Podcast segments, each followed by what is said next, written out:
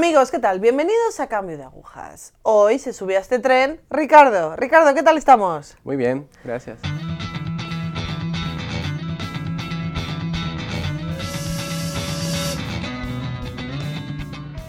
Bueno, Ricardo, vamos a ver, vamos a hablar un poquito de tu infancia. Ajá. Naciste en... En Caracas, Venezuela, en Latinoamérica. Muy bien. ¿Y cómo crees que, o sea, cómo piensas tú que era tu familia? ¿Qué percepción tienes de, de tu familia? ¿Era católica? ¿Era...? Mira, eh, mi madre mm, cuando tuve un año me bautizó, un 23 de diciembre, y eh, de allí creo que fue en principio todo el, el- eh, lo que hubo con la iglesia, ¿no? Con la iglesia católica. Luego, mm, eh, mm, mi madre me crió como madre soltera. Entonces le agradezco que me haya hecho eso y que me haya bautizado también. Eh, y luego eh, crecí, crecí sin, sin mayor contacto con la iglesia. Y por cosas de, de la madre, de, de la Virgen, me, me puso en un colegio católico. O sea, que estudiaste la primaria... A partir de, sí, del cuarto grado, no sé qué. Vale, sí, ¿Qué de es? cuarto... Sí, vale. Y bueno, sí me acuerdo que una vez fue un cardenal a- al colegio, y un, un obispo que luego fue cardenal, y, y nos dijo, todos están aquí porque la Virgen los ha traído, ¿no? Y a partir de ese momento es que he sentido que, que sí, que la Virgen me lleva de la mano. Vale, ¿cómo expresas?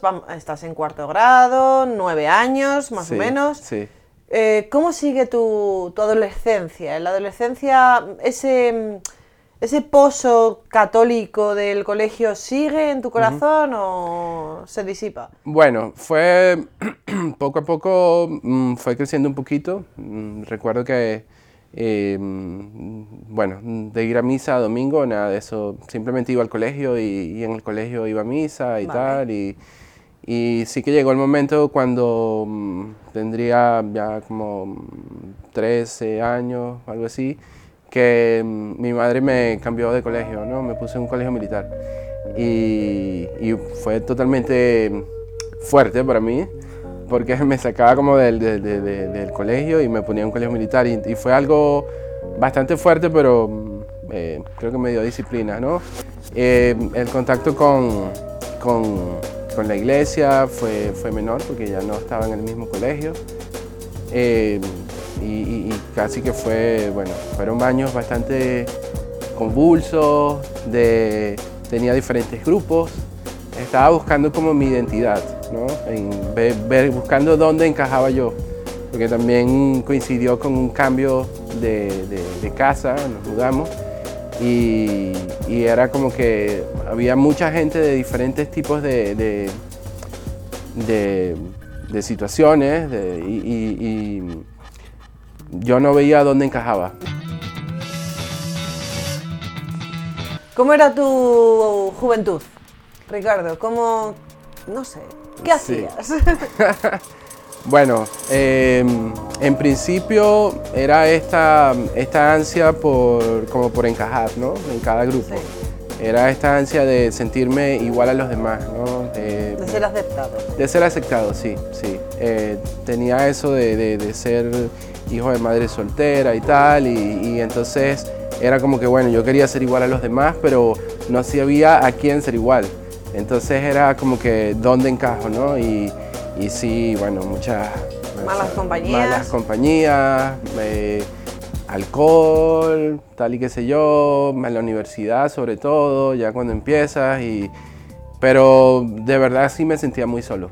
¿Sí? Me sentía muy solo, sí, sí. Me sentía muy solo y, y a pesar de que, eh, vamos, eh, desde el punto de vista del mundo, eh, me iba bien porque iba estudiando en mi universidad y tuve un trabajo temprano y yo mismo me la pagaba y tal, sí me sentía solo. Y, ¿Cómo llenabas esa soledad?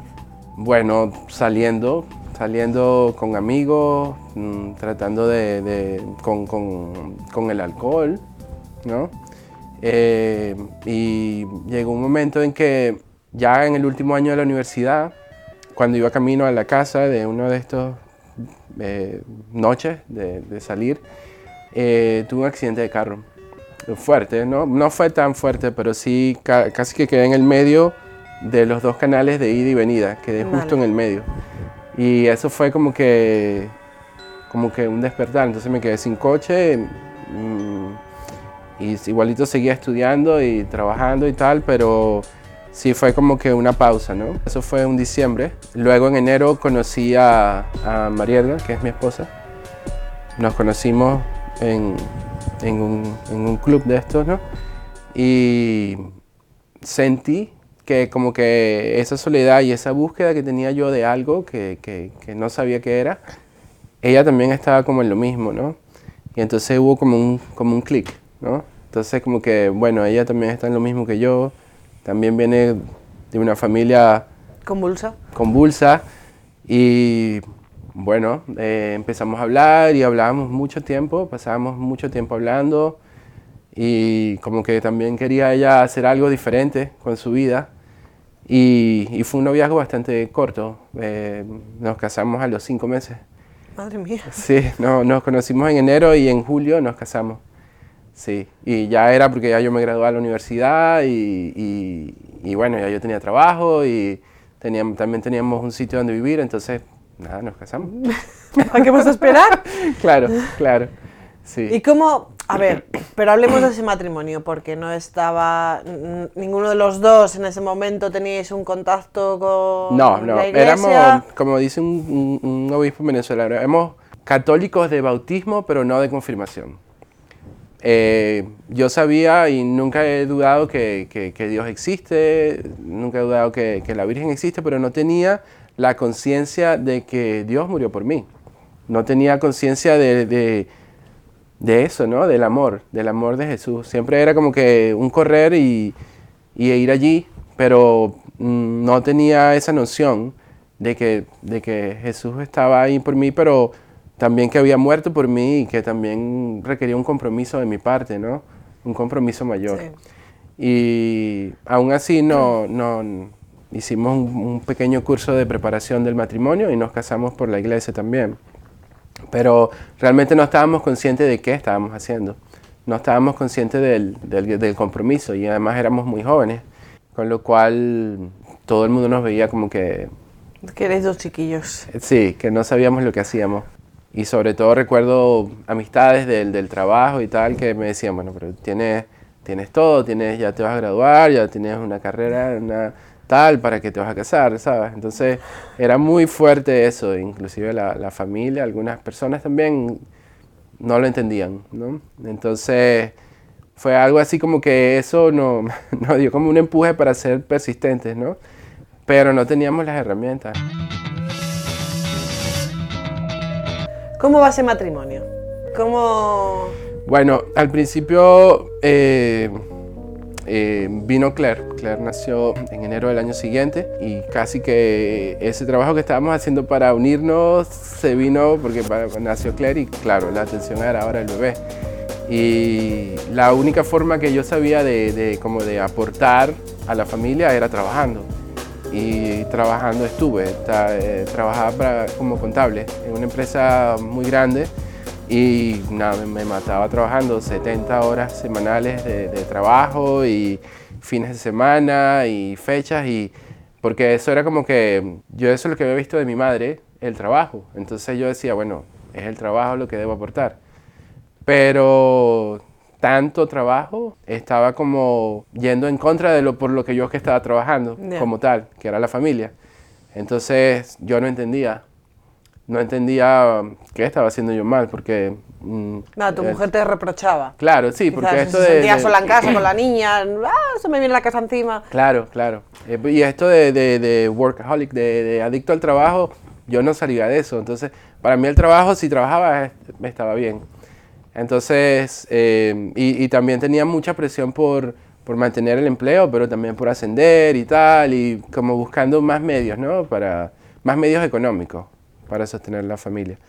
Y llegó un punto en que ya mm, tuvimos muchos problemas, tuvimos muchos problemas al principio, pero gracias a Dios, antes de, antes de casarme, yo tenía siempre la, la inquietud de ir a estudiar a Inglaterra.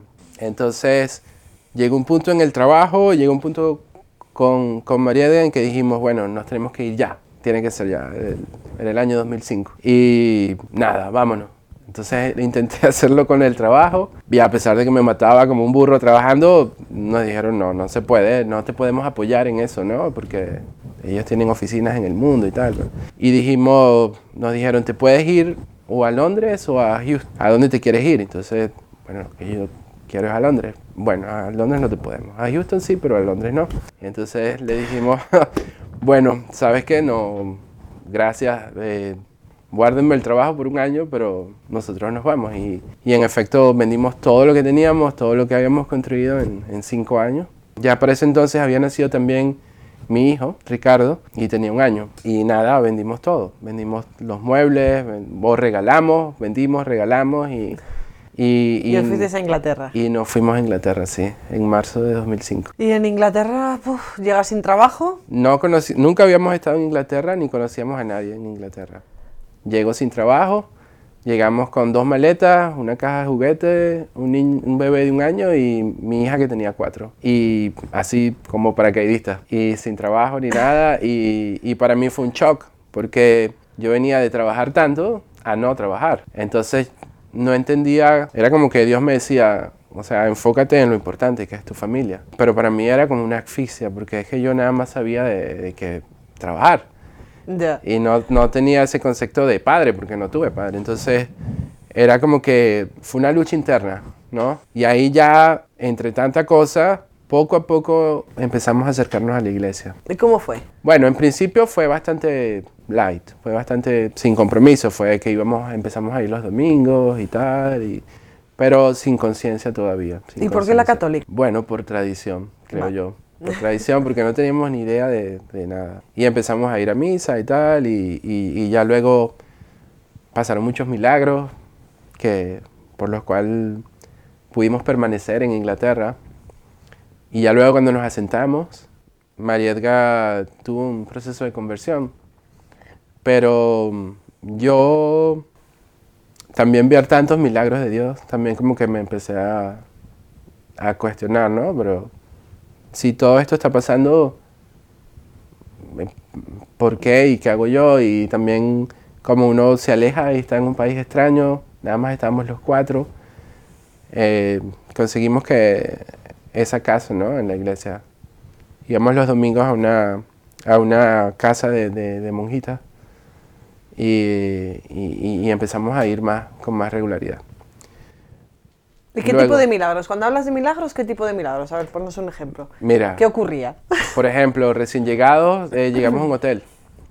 Y en el hotel, bueno, nos estaba desangrando el hotel porque era una cuestión fija y necesitábamos mudarnos. Pero para alquilar un piso necesitas una cuenta de banco. Pero para abrir la cuenta de banco necesitas una dirección fija. Entonces es como que, ¿qué es primero, no? ¿El huevo o la gallina? Ya. Entonces eh, íbamos al banco y siempre nos decían que no, o, o íbamos a tratar de alquilar y nos decían que necesitamos la cuenta del banco y tal.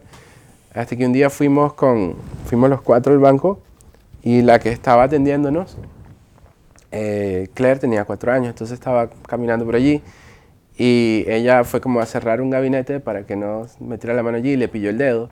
Y Claire empezó a chillar y, y empezó a llorar y tal. Y, y la mujer se puso tan nerviosa que, que nos dijo, bueno, llenen esto y tal, tal, tal", y nos sacó la cuenta del banco.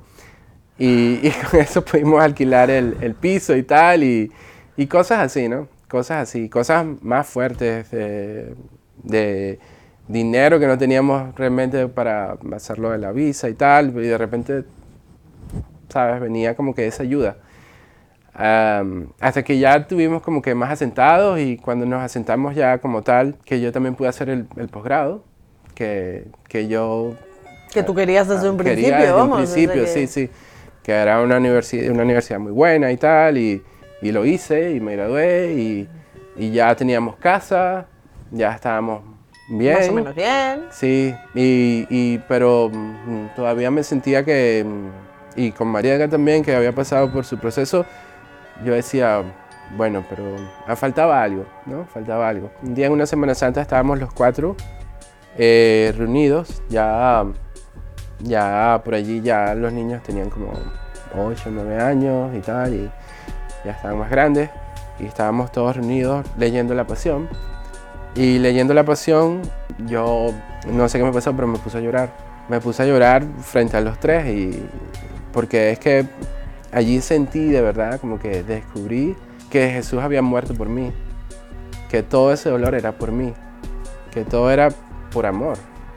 Y entonces allí sí me cuestioné, o sea, ¿y qué estoy haciendo yo? ¿Qué estoy haciendo yo para ese Dios que está dando todo por mí? Y empecé como que a darme cuenta de que desde el punto de vista del mundo, yo había crecido mucho, ¿no? Había estudiado en una universidad, luego había hecho este máster y tal, y, y, tenía un buen trabajo, vivíamos en, en, Inglaterra, pero desde el punto de vista de la fe era un analfabeta, no sabía nada, no, sabía, no conocía mi fe. Y, y bueno, coincidió con que conocimos varios sacerdotes bastante santos que nos empezaron a dar como catequesis, venían a la casa, almorzábamos o cenábamos y se ponían a hablarnos de todo guiado por Dios y por la Virgen.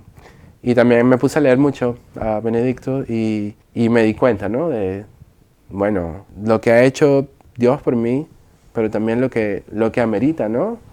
O sea, como que, no sé, la voluntad, la razón, los hábitos, las virtudes, el compromiso, el, el, el, el cambio de vida, ¿no? Por ejemplo, yo yo me recuerdo que veía muchísima televisión, ¿sabes? Normal. Eh, ves películas o ves juegos de, fútbol y era como que lo normal, ¿no? Y, lo primero que hice eh, fue apagar la televisión, más nunca vi televisión así, ¿no? Y, y era como que darme a mi familia, ¿no? Porque más allá de lo que yo pensaba antes de, desde el punto de vista económico, era que ameritaba más, ¿no? Y que de verdad dolía, porque no es que es fácil, ¿no? No. Eh, pero como que, bueno, tienes que, no es solamente lo económico, es también el, el involucrarse, el darse, el ayudar, el, ¿no? Y, y, también coincidió con que eh, otro padre que conocimos, un padre polaco, nos, se vino y nos, nos ayudó también a nosotros como esposos, ¿no? de, de esos egoísmos, ¿no? de, de, de cómo renunciar y, y, darse. Y entonces también empezamos a hablar más y a tener como rutinas semanales, mensuales, empecé a abrirle la puerta del coche, empecé a como, empezamos como a tener un, un matrimonio de verdad y de hecho renovamos los votos matrimoniales y, y fue como un cambio. ¿Cómo, ¿Cómo experimentan los niños el cambio? Bueno, mira, eh, Por ejemplo, la mayor, de verte trabajar de sol a sol. Sí. Eh, a ver, la mayora es la que más le ha costado, ¿no? Porque veníamos de... Aquí tienen todo sin restricción, televisión y siempre pones a los niños ahí en la televisión y tú te vas y haces lo que tú quieres hacer y internet y tablets y tal y y de repente pasamos como que, bueno, no más televisión, no más tablet, vamos a misa diaria, eh, vamos, entonces fue como un shock, ¿no? Fue como un shock para ella, que eh, tendría como unos 10 años por ahí, 10, 11 años.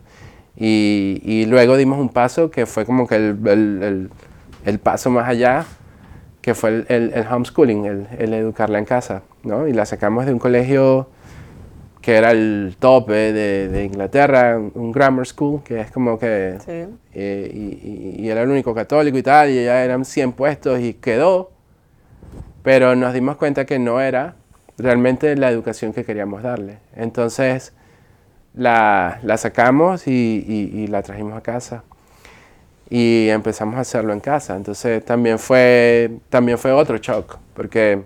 Eh, gente que conocíamos nos decían que estábamos locos, que estábamos arriesgando su futuro y tal, pero ya teníamos la convicción y ya sabíamos, ya ahí sí sabíamos lo que estábamos haciendo, ¿no?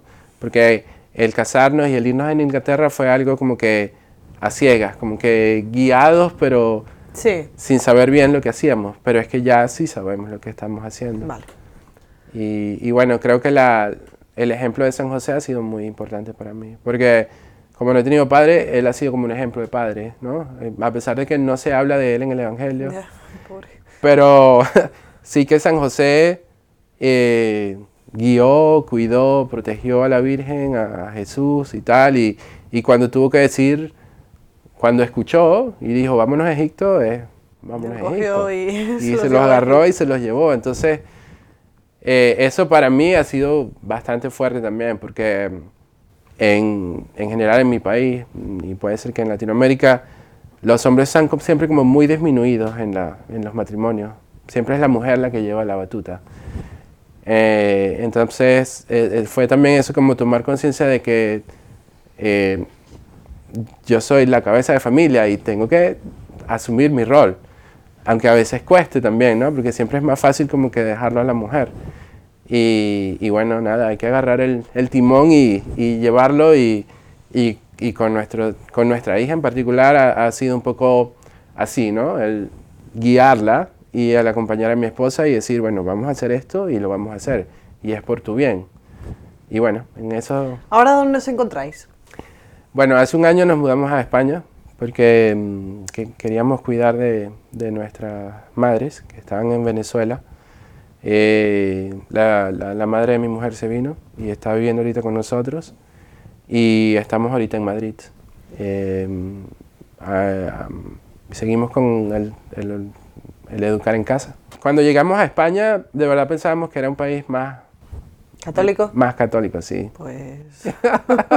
¿Se equivocaste? Sí, y, y- y la verdad que fue como un, como que nos echaron agua, ¿no? De, porque es que nos costó a todos, porque veníamos de, en Inglaterra no hay católicos, pero los pocos que hay son muy fervorosos y son, se lo toman en serio. Y cuando llegamos aquí, que vimos todo que era como más relax, más, ¿sabes? Más tranquilo, fue fuerte, fue fuerte. Y fue un año que fue un desierto, ¿no? Inclusive uno mismo tiene, bueno, yo mismo experimenté alguna sequedad en, en la, en la fe y, y fue como que, y, y- y mi madre también vino, pero se devolvió, fue un año muy convulso, ¿no? Pero en verano conocimos el hogar y, y para mi hijo está encantado, ¿no? Mi hijo nunca ha tenido problemas con eso del, del- de la fe y siempre nos ha acompañado y tal. Y sí, para mi hija sí ha sido un poco más difícil, pero inclusive ella, yo creo que la pasó bien cuando fue al- en el verano al campamento y tal. Y ya fue como que conseguir una comunidad que tanto ansiábamos, ¿no? Ponte en el lugar de un hombre y una mujer, un matrimonio que te esté viendo ahora mismo. Que, pues bueno, que hayan comenzado también su matrimonio de manera vacía o de manera rápida, todo muy rápido, y que no tengan la presencia de Dios. ¿Qué le dirías a ese matrimonio? Bueno, mira, le diría en principio al, al hombre que el matrimonio es un sacramento que nos da una gracia y una plenitud que no consigues en ningún otro lado. No consigues ni en el bar, ni con los amigos, ni con todos los juegos de fútbol. Cuando de verdad, verdad, tú renuncias a ti mismo y te das, sin esperar nada a cambio, simplemente dándote, es que experimentas una gracia y, y- y un- y una plenitud que, que, que no se acaba, que, que es infinita, con lo cual cada vez te sientes mejor y cada vez te da más fuerza también para luchar. Y luchar no solamente en el ámbito de tu matrimonio y de hacer las cosas como Dios las quiere, porque Jesús dice, ¿no? En el principio fueron creados hombre y mujer. O sea que ya desde el principio es que estamos diseñados, por así decirlo, creados para, para ser hombre y mujer y para hacer un matrimonio y entregarse, ¿no? Y, ser uno. Entonces, cuando tú caminas en esa dirección, es que la felicidad que tienes mm, no te la da nada mundano, nada superficial. Yo diría, les diría que tomaran el, el paso adelante y se arriesgaran a darse sin miedo. Porque ya después que uno se da, no. Dios te da el, el 101%, ¿no? y no tener miedo a demostrarlo en público. Una vez, eh, ya, ya estando yo en el trabajo, estaba en una cena de negocios y estaba en otro país y eh, íbamos a comer, yo iba con mi, con mi jefe, ¿no? Y le digo, y yo di gracias, yo. Pero entonces él me vio y me dijo, ¿por qué no damos gracias todos? Y, eh, o sea, Vale. es Inglaterra y estábamos todos, entonces dimos gracias todos y comimos. Y, y- ellos como que empezaron como a rememorar su infancia y tal. Y al final, el, otra persona que estaba en la mesa dijo, bueno, pero demos gracias también al final de la comida, porque yo recuerdo que en mi infancia siempre dábamos al principio y al final, y rezamos dos veces. Entonces, así es Dios, ¿no? Te da el doble. O sea, no rezamos una, sino dos veces. Y cuando uno se da y cuando te abres a Dios, es que, o sea, tienes el doble. Súper genial, Ricardo. tienes el doble, siempre tienes el doble. Sí. Ricardo, gracias. Bueno, Gracias muchas gracias a ti. Gracias. Amigos, que me he quedado sin tiempo. Gracias, gracias por seguir ahí. Gracias.